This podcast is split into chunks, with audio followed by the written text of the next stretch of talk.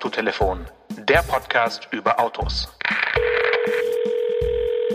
Von der Leyen Ursula, hallo? Hallo, hallo, Frau von der Leyen. Schön, Sie mal am Telefon zu haben.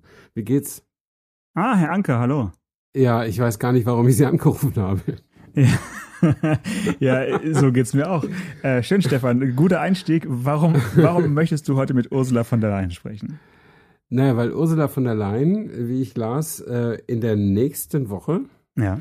ähm, einen neuen Vorschlag für ein drastisch verschärftes Klimaziel in der EU macht. Wird ja Zeit. Oder machen will. Ähm, dass also 2030 ähm, im Vergleich zu 1990 nicht irgendwie die Treibhausgase um 40 Prozent äh, gesenkt werden sollen, sondern um 55. Und wenn das Wirklichkeit wird, dann wird das auch die Autoindustrie betreffen. Und wenn auch das Wirklichkeit wird, dann wird das wahrscheinlich unser Erleben mit Autos, wie wir es kennen, komplett äh, über den Haufen werfen, denke ich. Okay, äh, da vorneweg, wie findest du persönlich jetzt so Vergleiche mit 1990? Also, äh, wenn du jetzt Politik machen würdest, würdest du wahrscheinlich auch solche ja, Fantasie-Vergleichsjahre dir ausdenken, wo man gar kein Gefühl für hat. Also, irgendwie ehrlicher und greifbarer wäre zu sagen, äh, Vergleichsjahr ist irgendwie vor fünf Jahren und ähm, wir senken bis in zehn Jahren das um so und so viel Prozent. Aber immer diese Vergleichswerte, die so weit zurückliegen, dass äh, da gab es ja gerade noch Dampfeisenbahnen, also zumindest äh, in mhm. einigen Teilen äh, Deutschlands. Das ist doch irgendwie ja schwierig, sich darunter was vorzustellen. Oder wie geht es dir? Naja, die, diese Zahlen, diese Referenzzahl 19, 1990 ist ja auch nicht gestern erst erfunden worden. Die gibt's schon ziemlich lange, wo der Abstand noch nicht 30 Jahre war. Und es wurde immer darauf bezogen, weil man ja auch wissen kann, dass man sowas wie den CO2-Ausstoß nicht innerhalb weniger Wochen umdrehen oder verändern kann. Und insofern finde ich das gar nicht so falsch, die lange Strecke da zu begutachten. Ich habe nur das Gefühl, dass die Ziele entweder nie so konsequent verfolgt wurden. Und dann, wenn es dann an die Fristen dann geht, wurde hektischer Aktionismus betrieben. Ähm, und dass man auch, wenn man dann schon Ziele gesetzt hat, sie auch, naja, dann doch immer sehr, sehr ambitioniert gesetzt hat, wie, wie jetzt eben auch. Und ob das wirklich äh, erreichbar ist, ohne dass das Leben sich in Europa komplett ändert, ähm, da hätte ich noch so meine Zweifel. Und ob das dann durchgesetzt werden kann, da bin ich auch noch nicht so sicher. Mhm, okay. Aber eine grundsätzliche Verschärfung oder beziehungsweise eine, eigentlich muss man fast sagen, eine Anpassung der äh, CO2 oder Treibhausziele ist jetzt ja per se nichts irgendwie, was überraschend kommt oder, oder was jetzt nicht dringend notwendig wäre. Also es ist ja irgendwie was, wo man jetzt schon einige Jahre hinterherläuft. Deswegen ähm, bin ich da, glaube ich, gar nicht so pessimistisch, dass jetzt irgendwie das Auto deswegen den Bach runtergeht, mhm. sondern da gibt es, glaube ich, einfach ein paar ähm, ja, Veränderungen, äh, auf die man sich einstellen kann. Ähm, aber es wird jetzt nicht das Ende des Automobils bedeuten, das äh, glaube ich. Nee, aber das, es wird das Ende des Automobils bedeuten, wie wir es kennen. Ähm, wenn es nämlich äh, so weitergeht, dass zum Beispiel elektrische Antriebe mit 0 Gramm CO2-Ausstoß gezählt werden, dann wird das Heil der Industrie im massiven Ausbau der Elektroflotte äh, liegen. Die einzige Chance. Und ja, ja. das ist die einzige Chance, weil die, die Ziele, die es eben jetzt schon gibt, also 2020 äh, ist ja das äh, Jahr gewesen, äh, wo man die 95 Gramm Flottenwert äh, erreichen muss. Also in der verkauften Flotte muss ein Hersteller bezogen auf sein Gewicht, aber die Messgröße ist 95 Gramm CO2-Ausstoß pro 100 Kilometer erreichen, im Durchschnitt über alle Fahrzeuge, die er verkauft. Ähm, und 95 Gramm CO2 entsprechen einem Dieselverbrauch von 3,6 Litern auf 100 oder Benzin 4,1. Ist also sehr, sehr ambitioniert. Selbst für die Normwerte ist das sehr ambitioniert, das darzustellen. Äh, vom, vom Alltagsverkehr mal ganz zu schweigen. Und äh, wenn wir jetzt ähm, die für 2030 ist ja schon eine weitere Reduzierung beschlossen worden, mhm. nämlich um weitere 37,5 Prozent in den nächsten zehn Jahren. Das wäre dann ein CO2-Ausstoß von 59 Gramm, nicht 95, sondern 59 Gramm, der einem Dieselverbrauch von 2,25 oder einem Benzinverbrauch von 2,56 Litern auf 100 Kilometer entspricht. Und äh, das ist mit Autos, die wir beide heute kennen und auch kaufen, äh, nicht darstellbar. Gibt, geht einfach nicht und ich sehe das auch nicht in zehn Jahren. Man musste also wirklich hoffen, dass die Menschen in, aus irgendeinem Grund massiv Elektroautos kaufen oder Plug-in-Hybride, weil damit kann man das zumindest rechnerisch auch darstellen. Mhm. Da sind wir schon mitten im Thema, weil ich äh, finde es ja extrem schwierig, diese, diese Elektroautos mit, mit 0 Gramm irgendwie da rein zu rechnen. Das ist ja wirklich Ja. eine, eine ja, bei, erlaube es mir, aber es ist wirklich eine Verarschung vor dem Herrn. Ähm, denn der Strom, der da getankt wird, ist ja nicht CO2-neutral entstanden. Äh, also zumindest würde ich mal sagen, im, im, im, Durchschnitt. Ja. Es mag schon sein, dass es äh, auch sowas gibt, dass man komplett äh, Strom aus regenerativen Energien, äh, also Quellen eben äh, hat. Aber wenn du heute an einer ja, normalen äh, Säule dein Auto volllädst, dann äh, liegt ja der, der Strommix äh, 2019, sage ich mal, in Deutschland zugrunde. Ähm, ich weiß nicht, welche Zahl du hast, aber ich habe hier die Zahl 401 Gramm pro Kilowattstunde, ist unser aktueller Strommix in Deutschland. Also, Also, der CO2-Ausstoß für die Erzeugung einer Kilowattstunde Strom ist 401 Gramm. Ganz Mhm, genau. Und wenn du jetzt, wenn du jetzt zum Beispiel, also wir haben mal hier den e-Niro als Testwagen gehabt, der hatte einen äh, Durchschnittsverbrauch dann von 15,3 äh, Kilowattstunden pro Kilometer. Mhm. Wenn du es dann umrechnest mit diesem Wert, kommst du auf einen CO2-Ausstoß von 61,4 Gramm. Das heißt, selbst dieser e-Niro würde also diese neuen Ziele, die du gerade genannt hast, reißen ähm, Ja. beim, Ab beim Nee, aktuellen Strommix. würde er ja nicht, weil Ja, es, er gilt ja für null. Er Ja, genau. gilt ja für null. Aber also wir weisen in, in unseren Testberichten immer äh, den Ja. CO2-Ausstoß mit diesem Strommix aus, einfach Mhm. um ein bisschen Klarheit und Ehrlichkeit da reinzubringen. Und das heißt, dieses Auto zeigt, äh, es muss also an der Stromerzeugung auch noch äh, sich was tun bis dorthin, äh, um überhaupt unter 60 Gramm äh, zu kommen. Es ist nicht weit weg, aber also es ist durchaus machbar. Das, deswegen, das wollte ich noch sagen. Also es ist mit heute zu kaufenden Autos durchaus im Bereich des Möglichen, aber eben nur, wenn sich an der Stromerzeugung bis dahin auch noch was noch irgendwas äh, geändert hat. Ja, und wenn die Kunden bereit sind, massenhaft auf die teuren E-Autos umzusteigen oder wenn die Regierung bereit ist, massenhaft weiterhin den E-Autokauf so stark zu subventionieren, wie sie das heute tun.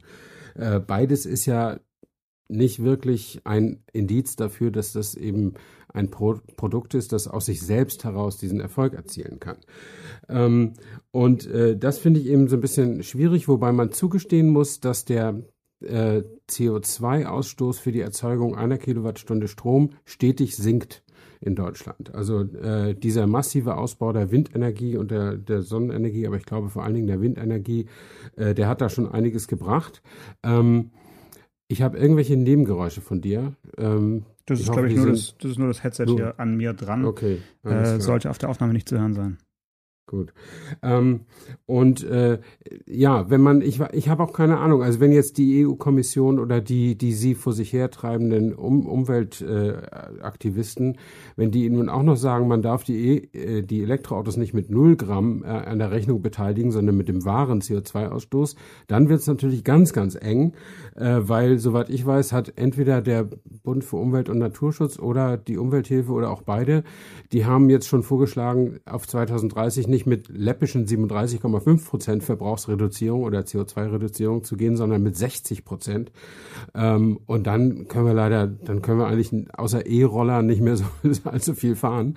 Äh, und dann wird sich unser Leben massiv ändern. Das ist nur das, was ich, was ich zu bedenken gebe. Und ist die Frage eben, ob die Menschen A, sich der Tatsache bewusst sind ob, und ob sie das dann an, am Ende wollen. Denn es zeigt sich ja, dass, dass die Autos, die sie kaufen wollen, eher so ein bisschen größer sind und eher so ein bisschen gemütlicher und in Richtung SUV gehen und eher, ich will nicht sagen extrem viel verbrauchen, aber jedenfalls nicht extrem wenig. Ähm, und da sind also zwei Entwicklungen, die gegeneinander laufen und ich bin gespannt, ob man in den nächsten zehn Jahren da eine, ja, eine tatsächliche Verkehrswende in diesem Sinne hinkriegt. Ich bin gespannt, aber auch skeptisch. Mhm. Ja, also es wird auf jeden Fall über den Preis äh, geregelt, klar, es wird also teurer und ähm, vielleicht, äh, ja, m- wird sich dann so ein natürliches Tempolimit, wir haben es schon öfters erwähnt, äh, auch einpendeln und Hm. m, so dass man einfach anders das Auto nutzt. Das kann durchaus sein. Ähm, jetzt ist ja momentan ja eine Technologie so als ja, weder Fisch noch Fleisch, kann man sagen, oder auch so als möchte gern Elektroauto-Technologie im, im Angebot, was äh, wirklich wie geschnitten Brot gekauft wird, beziehungsweise bestellt wird. Ich sage mal absichtlich nicht gekauft, sondern eher bestellt. Und zwar von ja, von Leuten, die äh, einen Geschäftswagen äh, sich konfig konfigurieren dürfen. Ich habe da auch in meinem privaten Umfeld einige äh, Kandidaten, die äh, mich gefragt haben, wie wäre es eigentlich, wenn ich den äh, zum Beispiel einen Skoda Octavia Kombi oder den irgendeinen Volvo XC90 ähm, mir nicht als Diesel äh, vor die, für, vors Haus stelle, sondern eben als Plug-in-Hybrid, weil dann habe ich ja einen Steuervorteil, dieses berühmte 0,5% ähm, mhm. Modell und ähm, ja, was ich denn davon halten würde. Und dann habe ich halt, meine erste Frage ist immer, naja, wie oft wirst du dieses Auto aufladen, diesen, diesen Plug-in-Hybrid? Wie aufladen? Genau.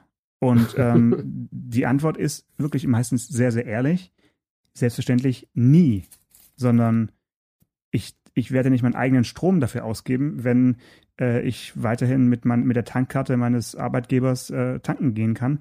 Mhm. Was ist denn der Anreiz für, für diese äh, Klientel, jetzt äh, zu Hause sich eine Wallbox zu installieren, wenn es der Arbeitgeber nicht macht? Und selbst wenn, äh, wie wird dann der Strom abgerechnet? Und also dieser Aufwand, der da betrieben werden müsste, um wirklich zu Hause über Nacht diesen relativ kleinen Akku aufzuladen, um damit dann eben elektrisch im besten Fall zur Arbeit zu fahren, der ist äh, ja so abschreckend, dass die Leute sich damit also gar nicht beschäftigen mit, mit dem Thema, sondern einfach sagen, ja super, ich zahle weniger für dieses Auto, was der verbraucht, ist mir eigentlich egal, solange mein Arbeitgeber zahlt.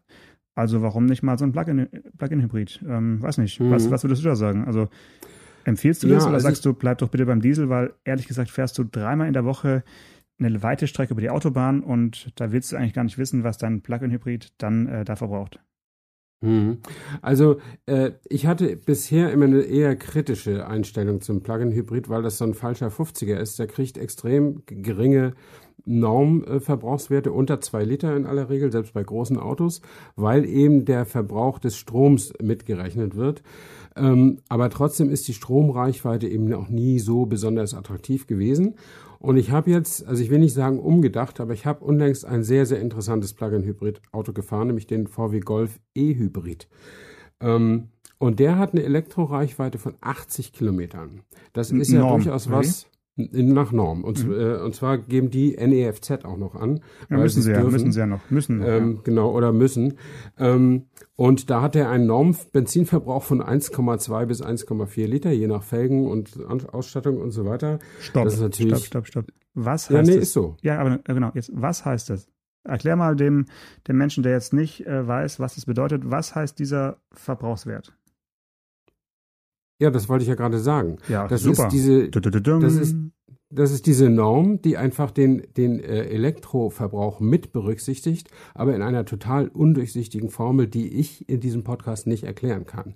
Und äh, wenn man auf WLTP geht, wird das noch undurchsichtiger. Dann erhöhen sich zwar die Spritwerte ein bisschen, aber eigentlich auch nicht auf einen realen Wert.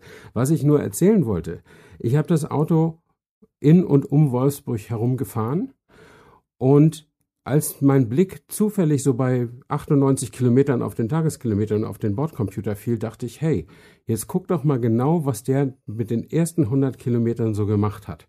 Weil ich bin ja mit vollem Akku losgefahren und der fährt auch sehr, sehr konsequent elektrisch. Der kann also bis 130 kmh, selbst wenn du kräftig beschleunigst, äh, muss nicht unbedingt der Benzinmotor mit sich einschalten, weil der E-Motor auch ein ganz knackiges Drehmoment hat. Ich glaube von 200, über 200 Newtonmetern. Ähm, und das läuft schon alles sehr, sehr gut. Und dann hab ich, bin ich bei 100 Kilometern mal angehalten und habe äh, mir aufgeschrieben, welche Werte dann auf dem Bordcomputer da standen. Das war eine Durchschnittsgeschwindigkeit von 53 km/h. Also ich bin also nicht rumgeschlichen. Ähm, und es war ein, äh, ein Stromverbrauch von 9,2 Kilowattstunden und ein Benzinverbrauch von 2,9 Liter auf 100. Und bei ganz normaler Stadt- und Landstraßenfahrt, Autobahn, habe ich mir gespart. Ähm, und dann habe ich gesagt, jetzt nimm mal, leg mal das einfach mal zugrunde und rechne mal einfach aus, was diese Fahrt gekostet hat. Und dann habe ich geguckt, was kostet gerade in Wolfsburg der Sprit. Äh, der kostete 1,20 Euro den, äh, den Liter damals, das Superbenzin. Und da bin ich gekommen auf 3,48 Euro für den Sprit. Den ich hätte nachtanken müssen von diesen ersten 100 Kilometer und auf eine Stromrechnung von 2,85 Euro. Also wenn ich den durchschnittlichen Stromtarif von 31 Cent in Deutschland zugrunde lege. Mhm. Äh, ich selbst zahle, glaube ich, 32,5 oder irgendwie sowas. Also das kommt schon so in etwa hin. Da kommst du zusammen auf 6,33 Euro, für die du auch gute 6 Liter Diesel bekommen hättest an dem Tag. Ähm, und ein Golf TDI hätte wahrscheinlich nicht 6 Liter gebraucht für dieselbe Strecke, sondern vielleicht nur so um 5. Ähm, er hätte allerdings mit diesen 5 Litern auch 130 Gramm CO2 ausgestoßen oder 132, um genau zu sein. Und jetzt habe ich mal zusammengerechnet, was mein Golf E-Hybrid ausgestoßen hat mit ja. dem Spritverbrauch und dem Stromverbrauch. Und da komme ich zusammen auf 106 Gramm, also weniger als der, als der Diesel. Vorbildlich, vorbildlich, ähm, aber doch noch über den 95 Gramm, die eigentlich heute gelten, weil wir jetzt ehrlicherweise den CO2-Ausstoß der Stromerzeugung mitberechnen. Und ich finde, das kann man auch immer tun, selbst wenn man das kriegt man ja bei VW und bei anderen Autoherstellern auch, so grüne Stromverträge machen kann. Ähm, aber du weißt ja trotzdem nicht, welcher Strom nun aus deiner Steckdose gerade kommt. Und da ist es, glaube ich, am seriösesten mit dem deutschen Strom slash CO2-Mix zu rechnen. Mhm. Also da ist der sehr günstig mit 106 äh, Gramm CO2 im Alltagsverbrauch für einen Golf perfekt ausgestattet. Der, der E-Hybrid ist in der, in der Top-Ausstattungsvariante, wird er verkauft als Golf-Style mit allen möglichen Extras, kostet dann aber auch fast 40.000 Euro. Ähm, und ist aber, wie gesagt, ein Auto mit über 200 PS und 350 Newtonmeter, also ein richtig potenter Kompaktwagen. Und da, da ist der eigentlich ganz günstig im Alltag. Allerdings, wenn ich jetzt weitere 100 Kilometer gefahren wäre, ohne anzuhalten, mhm. dann hätte sich, und das sah ich dann auch, als ich wieder zurückfuhr, ich bin dann so bis 120, 130 Kilometer noch gekommen, dann erhöht sich natürlich nach und nach der Spritverbrauch auf der, auf der Skala und der Stromverbrauch nimmt ab, weil du kannst ja nichts mehr verbrauchen, was nicht mehr drin ist. Also de, dann ist nur noch diese Erhaltungsladung drin, die ab und zu mal boostet, weil du eben mal eine rote Ampel rangerollt bist und ein bisschen rekuperiert hast oder so. Aber ansonsten ist da einfach nichts mehr drin. Und es geht einfach ein Plug-in-Hybrid geht eigentlich nur sinnvoll zu nutzen, wenn du eben ein Pendler bist und hast eine definierte Strecke und kannst relativ sorg sorglos laden. Ähm, und dann geht es ja auch schnell. Die Akkus sind ja klein. Das ist ja in fünf Stunden an der, an der Steckdose irgendwie auch wieder aufgeladen oder so. Ähm, und das kann man ja während der Arbeit machen oder eben auch nachts zu Hause. Und dann ist ja auch alles gut. Aber wenn das nicht ist, wenn du so ein Langstreckenfahrzeug hast, dann denke ich, bringt es nicht viel. Also ich würde auch sagen, äh, beim nächsten Testwagen, den ich mal für 14 Tage habe, fahre ich mal genau wie du jetzt ein, eine, eine Etappe 100 Kilometer in eine Richtung und dann wieder 100 zurück und dann kann man nochmal genau vergleichen, wie, wie sich da eben die Werte komplett ändern werden. Und ähm, sich da auf den Bordcomputer verlassen, ist natürlich auch jetzt für so einen Tagestermin in Ordnung, sage ich mal. So ein bisschen eine Grauzone, weil mhm. der Bordcomputer, ähm, weiß ja selber, der berechnet natürlich auch nur den Strom, den er dann da äh, quasi zum Antrieb verwendet. Ähm, genau. Aber wenn er jetzt rekuperiert hat, schon, also durch Bremsen äh, Energie zurückgewonnen hat, mhm. da ist dann die Frage, wie, mit was für einem CO2-Wert würdest du diesen Strom denn dann bitte ähm, einpre oh einpreisen? ja? Also das ist nicht so einfach.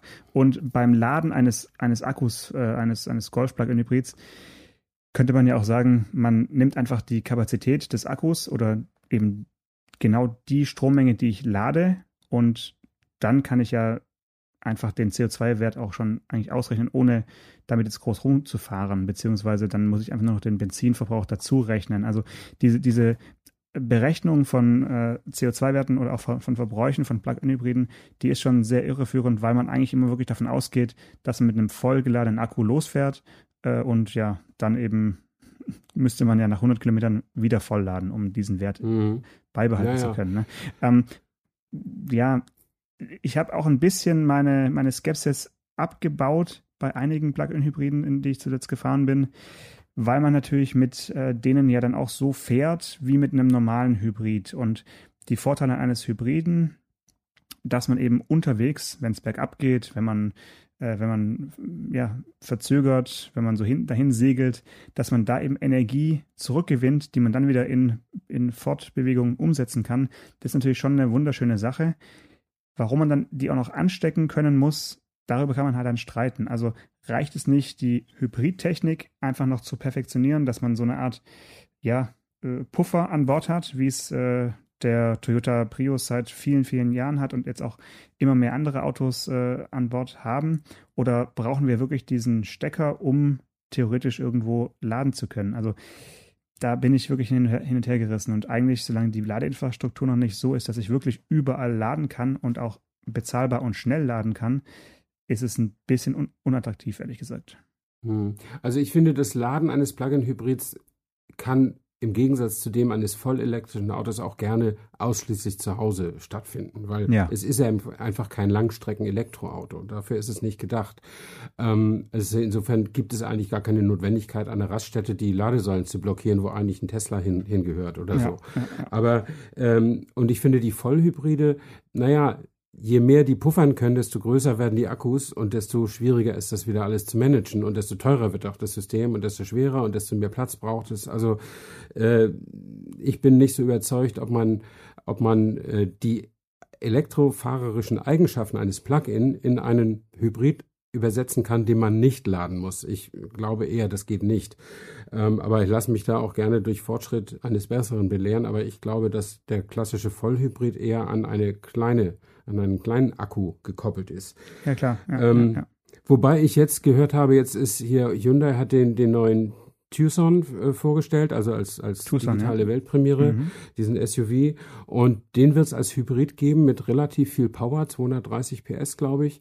Und da hat der Elektro, der hat zwar auch nur einen Akku von anderthalb Kilowattstunden, also wirklich wenig, mhm. aber der Elektromotor hat ziemlich viel Power. Der hat irgendwie 44 Kilowatt oder sowas, also irgendwie so 60 PS, was für ein Vollhybrid eine ganze Menge ist, wie ich finde, oder täusche ich mich da?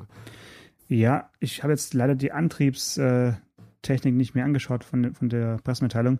Äh, wird es dann irgendwie so als Pseudo-Allrad genutzt oder läuft es auf die gleiche Achse? Das, da bin ich jetzt leider überfragt. Aber nee, der, der Vollhybrid gibt, den gibt es als Allradauto, mhm, äh, soweit okay. ich das weiß, ja, mit okay. Automatik und ja.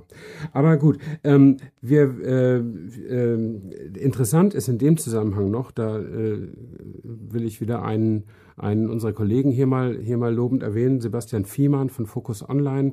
Der gräbt immer ein bisschen tiefer als viele andere, habe ich das Gefühl. Und jetzt hat er was ausgegraben. Er gräbt zumindest woanders. Ja. Er gräbt mal woanders und er, er, er macht wirklich interessante Nachrichtengeschichten. Und er hat jetzt was ausgegraben, was nicht ganz, ganz neu ist, aber was wahrscheinlich noch nicht vielen Leuten so im Bewusstsein ist. Mhm. Alle unsere Autos die seit 2018 auf dem Markt sind sozusagen, fahren äh, mit einer noch nicht scharf gestellten Elektronik rum, die den realen Verbrauch messen und überwachen kann. Mhm. Und ähm, ab 1. Januar 2021 soll es wohl so sein, dass diese, dass die EU-Kommission auf diese Verbrauchswerte zugreifen kann. Entweder weil die Autos das an irgendeine Cloud hochladen automatisch oder weil man per Stichprobe einfach mal reinschaut. Ähm, und dann kann man natürlich sehen, wie viel verbraucht die Kiste wirklich. Und dann kann man das mit den Typgenehmigungen, die die Autos äh, ja haben, hinterlegt haben, äh, abgleichen. Und dann wird man natürlich erhebliche Abweichungen sehen, weil soweit ich weiß, sind die Typgenehmigungen an diese WLTP-Zyklen äh, gebunden. Äh, anders geht's ja letztlich auch gar nicht. Äh, vielleicht auch noch mit diesem Real Driving Emission äh, Prüfzyklus und so weiter, aber eigentlich sind die sicher an irgendeine Norm gebunden und man wird mit Sicherheit irgendwelche Abweichungen äh, finden und vor allen Dingen bei Plug-in-Hybrid-Fahrern, solchen, wie du sie am Anfang erwähnt hast, irgendwelchen Dienstwagenfahrern, die keine Lust auf, auf Laden und Strom bezahlen haben. Äh, und dann kann es eben sein, dass die, äh, dass das einmal Wasser auf die Mühlen derjenigen in der EU-Kommission ist, die sowieso gegen Verbrennungsmotoren und gegen zu viel Autofahren sind. Ähm, und zum anderen kann es eben sein, dass dann gesagt wird, okay, da ist eine Abweichung von so und so viel Prozent, dann müssen wir jetzt mal die Strafzahlung äh, beim Autohersteller einfordern und das kann schnell sehr, sehr viel Geld, Geld sein und zwar pro Auto. Äh, ist also eine ganze Menge. Ich weiß nicht, ob da wegen Datenschutz noch irgendwelche Aufstände sich ergeben oder so, aber das fand ich eine sehr, sehr interessante Geschichte und mhm. 2021 ist nicht mehr so weit weg. Äh, das kann uns also alles noch, noch blühen. Und das einzig Interessante daran, positiv Interessante daran finde ich, äh, ich würde dann gerne mal Mäuschen spielen und wirklich in, die, in den Katalog reingucken, wo, wo alle Realwerte von allen Plug-in-Hybriden äh, auf, auf, aufbewahrt werden. Und da kann man wahrscheinlich eine riesen Spannbreite sehen, meinetwegen bei so einem e Golf E-Hybrid zwischen 0,8 Liter auf 100 und 12,3 Liter auf 100 oder so, je nach Nutzung. Hm. Äh, und ich würde dann auch gerne die Stromverbräuche äh, sehen von Leuten, die zum Beispiel in ihren Plug-in-Hybriden immer aufladen und gar nicht so viel Verbrenner fahren. Also das ist nämlich mhm. auch noch so ein, ein, ich sag mal, ein Problem, was nicht oft thematisiert wird, weil beispielsweise Mercedes macht ja auch äh, Dieselhybride. Klingt ja erstmal vernünftig, mhm. irgendwie eine sparsame äh, Verbreitungsmotortechnologie mit einem Elektrostrang äh, zu kombinieren. Aber wenn man sich so ein Auto anschaut im Alltag, sagen wir mal eine E-Klasse als äh, Diesel-Plug-in-Hybrid und ein vorbildlicher Stuttgarter, der äh, die Grünen in den Gemeinderat äh, zur stärksten Kraft gemacht hat, hat jetzt also so ein Auto und sagt, Diesel brauche ich nicht mehr. Ich fahre mit meinem Plug-in-Diesel-Hybrid eigentlich nur elektrisch durch die Stadt, tank den immer auf mit Strom an allen äh, Ladesäulen, die hier in Stuttgart relativ häufig anzutreffen sind. Mhm. Und wenn man sich dann mal den äh, Stromverbrauch anschaut eines solchen Autos, das dann ja im Prinzip eine sehr, sehr schwere Verbrennungsmotortechnologie einfach nur durch die Gegend transportiert, Mhm. Ähm, das ist auch nicht, sage ich mal, so, dass man da richtig scharf drauf wird. Also ich habe da Werte im Kopf, die so um die 40 Kilowattstunden pro 100 Kilometer äh, liegen. Doch. Ähm, also korrigiere mich gerne, aber wenn man den rein elektrisch fährt, dann kommt man eben auf solche äh, Werte und also im Prinzip doppelt so viel wie kleinere Elektroautos. Das ist jetzt nicht so äh, ja. aus der Luft gegriffen. Ähm, das ist natürlich auch nicht so richtig äh, sexy. Also sollte man da schon ein bisschen gucken, dass man einen Diesel-Plug-in-Hybrid dann doch vielleicht lieber auch im Dieselbetrieb fährt. Aber warum sind denn Plug-in-Hybride im Elektrobetrieb deutlich verbrauchsintensiver als reine batterieelektrische Autos? Ist das, hat das mit der Plug-in-Technologie zu tun oder das, das verstehe ich irgendwie nicht. Also ich bin, das letzte Ele reine Elektroauto, was ich Test gefahren bin, war ein Audi e-tron GT. Ja. Ähm, und da bin ich, das haben wir ja hier auch im, im, im Podcast erwähnt, da bin ich sehr, sehr flott gefahren und hatte am Ende 30 Kilowattstunden auf dem Bordcomputer stehen und musste mich streng anblicken lassen und mir den Hinweis gefallen lassen vom Pressesprecher, es hätte, wäre auch mit 20 Kilowattstunden gegangen. Ähm, und also 40 für eine E-Klasse kann ich mir irgendwie gar nicht vorstellen. Naja, wie viel Kapazität hat, hat der Akku aktuell? Ich weiß es nicht genau, aber irgendwo zwischen 8 und 14 Kilowattstunden, schätze ich mal. Der, mhm. Also vom, vom alten Modell. Äh, der reicht dann so für, ja, realistisch wahrscheinlich so 5, maximal ja, 35 Kilometer, sagen wir eher vielleicht 30 Kilometer. Also musst du ja, um 100 Kilometer elektrisch zu fahren, schon mindestens dreimal aufgeladen haben, den Akku. Dann bist du ja schon bei, ja, um die 40 Kilowattstunden. Ja, ne? ja, die, also rechnen kann ich auch. Ich verstehe nur nicht, warum ein Akku äh, bei, weil er in einem Plug-in-Auto sitzt, offensichtlich äh, verschwenderischer mit seinen Stromreserven Reserven umgehen muss als einer, der in einem normalen Elektroauto sitzt. Das ja. ist mir noch nicht so ganz klar.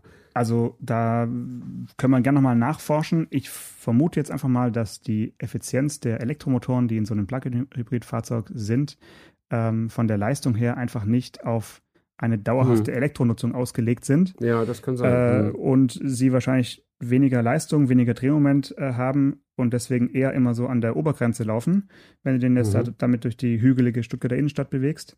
Ähm, und dadurch der Stromverbrauch einfach ja vergleichsweise höher ist als bei einem äh, meinetwegen vollelektrischen Auto, wo einfach der dann, der dann so mit ja, mit äh, schön durchatmend, mit, mit wenig äh, Bedarf das Auto trotzdem voranbringt. Also das wird wahrscheinlich der Grund sein, aber ähm, Vielleicht, ja.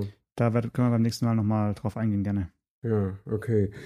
Ja, ähm, ja, also letztlich ist es ja so, man kann es drehen und wenden, wie man will. Man verbraucht immer irgendwas, wenn man Auto fahren will. Und der, der ökologischste, die ökologischste Fahrt ist die, die man nicht antritt. Wenn man also Oma nicht besucht aus Umweltschutzgründen oder nicht zur Arbeit fährt aus Umweltschutzgründen und Homeoffice macht oder so, dann ist man, dann ist man ganz weit vorne, CO2-technisch. Trotzdem hat man, wenn man das Auto besitzt, immer noch so ein Ding vor der Tür und muss darauf Steuern zahlen und Abgaben und CO2-Strafgebühr oder was auch immer. Ähm, also das bleibt, das bleibt spannend. Da bin ich, da bin ich wirklich sehr gespannt. Äh, was in meinem Leben sich jetzt eingeschmuggelt hat, sind zusätzliche Fahrkosten für AdBlue. Ähm, oh. Das hatte ich bisher nicht. Ja, das äh, blüht mir auch bald, aber erzähl erst mal deine Geschichte. Ja, also die modernen Diesel haben ja diese, diese Harnstofflösung äh, in diesen SCR-Katalysatoren, um die Stickoxidwerte niedrig zu halten. Und das äh, ist also auch bei Citroën schon gängige Technik seit einigen Jahren.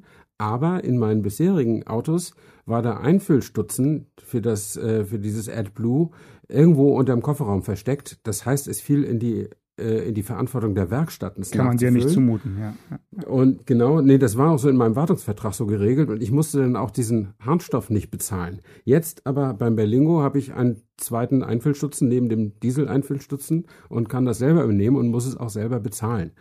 Und neulich war es dann mal dran und dann dachte ich, fährst du zu, zu Citroën oder fährst du zu, zu, zur Tankstelle?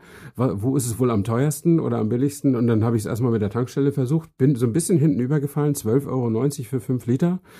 Ähm, aber was sollte sein? Äh, ich hatte das schon ziemlich weit runter äh, gereizt. Also der, der gibt eine Warnung, wenn es noch für zweieinhalbtausend Kilometer reicht.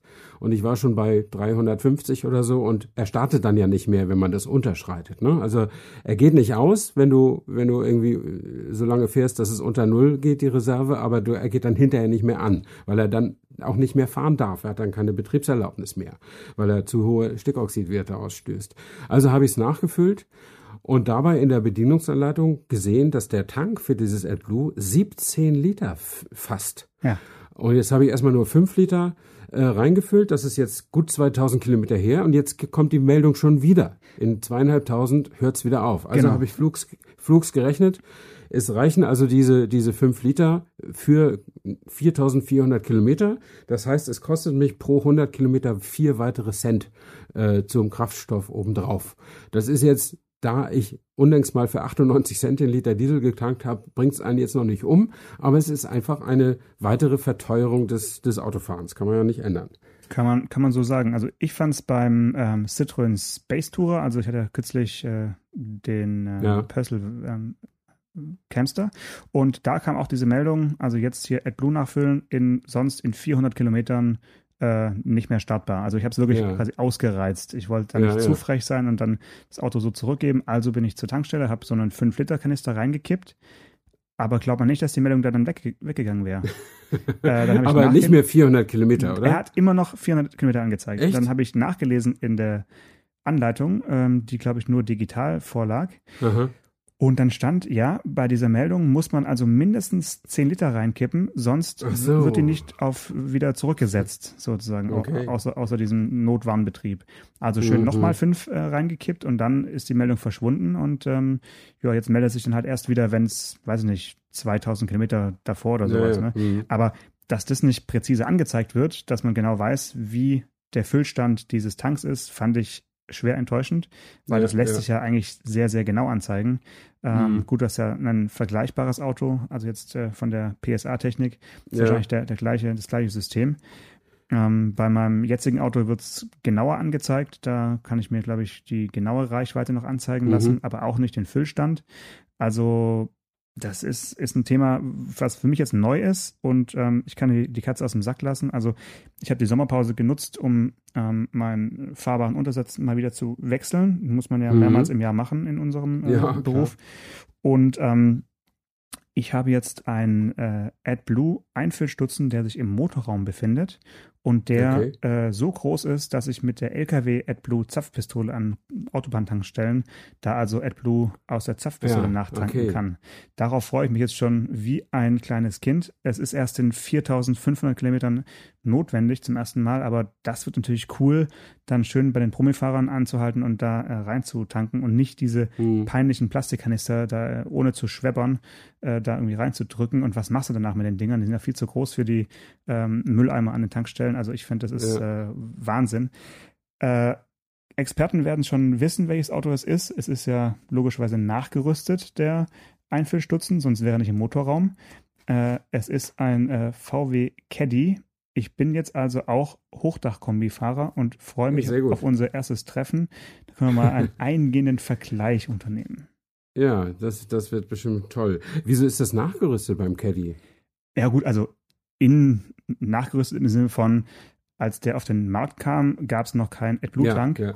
Und mhm. dann muss man sich also überlegen, wo machen wir den AdBlue-Tank hin, wo machen wir den Einfüllstutzen hin. Und da der nicht mehr neben den Diesel-Einfüllstutzen passt unter die Tankklappe, ja, ist er eben da vorne hingewandert, so wie bei einigen PSA-Modellen, der ja in die Reserveradmulde, glaube ich, oder auch bei anderen Herstellern genau. gewandert ist. Bei Mazda, glaube ich, auch. Also mhm. ähm, deswegen ist der da vorne.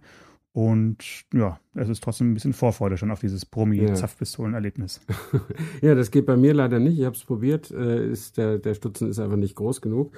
Ähm, und ich glaube, an der, für die Brummis kostet das eben auch nicht irgendwie 2,70 Euro den Liter oder so, sondern nur 59 Cent oder, oder was, ne? Also das ist doch gar nicht so teuer, oder? Da ich bisher Erdgas getankt habe, beziehungsweise dann kurzfristig auch Benzin, äh, bin ich auf dem Auge blind gewesen, habe mir die AdBlue-Preise Ja, okay. noch nie Ich weiß angeschaut. es auch nicht. Ja. Ähm, aber es ist, denke ich, deutlich günstiger als in diesen Kanisterchen, ja. Mhm.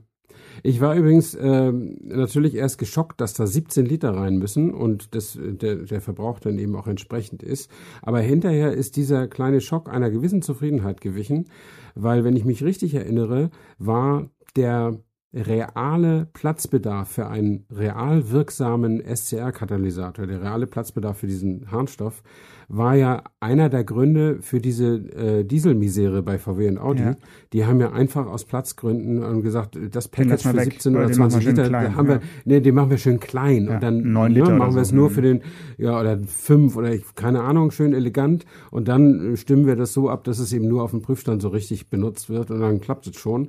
Und insofern denke ich mal, wenn mein Hersteller sagt, wir brauchen einen 17 Liter Tank, dann mogeln sie auch nicht mehr mit dem, mit der, mit der Abgasreinigung, hoffe ich zumindest. Ähm, und äh, dann haben sie da offensichtlich gelernt und in dem Berlingo ist es vielleicht auch ein bisschen leichter unterzubringen als in dem äh, Golf oder Audi A4 oder was weiß ich. Aber jedenfalls, wo ein Wille ist, ist ein Weg und ist dann auch ein AdBlue-Tank. Und vielleicht ist das auch der Grund, warum mein Dieseltank nur 50 Liter hat. Kann ja auch sein. Das ist ja ein, ein beständiges Ärgernis, dass ich nicht mehr über 1000 Kilometer fahren kann. Oh, also wenn ich ihn äh, volltank, den Caddy, ich habe jetzt gar nicht die Literzahl im Kopf, aber ich glaube, es ist etwas mehr, weil ich komme so 1040 oder sowas zeigt er an, wenn ich, Wow. äh, wenn ich tank. Liegt natürlich aber nicht an der Tankgröße, sondern an, meiner, an meinem sparsamen Gasfuß.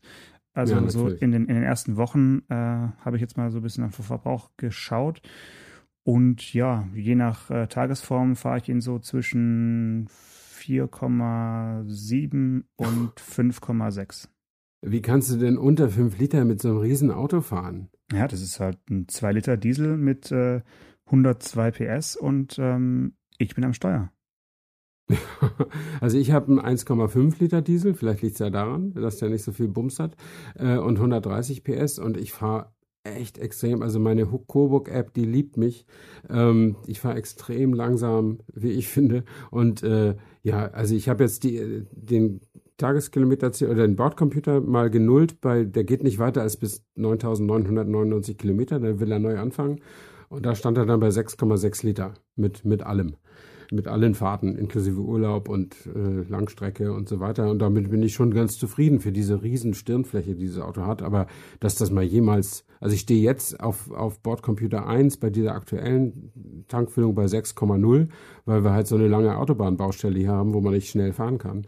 Also Ähm, lass uns aber, eine Vergleichsfahrt machen, auf jeden Fall. Ja, das Zeitnah. können wir auf jeden Fall mal machen. Weil das ist ja Wahnsinn. Also das wäre wirklich ähm, schon eine enorme Abweichung, weil so von der Stirnfläche und von, von, von der Schrankwand, die wir da auf die Straße bringen, ist es ja schon vergleichbar. Ja, also ich ich gestehe auch. zu, ich gestehe zu, dass, dass der VW-Motor wahrscheinlich ein bisschen effizienter ist als der von Citroën, aber dass das um 20 Prozent geht, äh, das, äh, das wundert mich, wundert mich schon.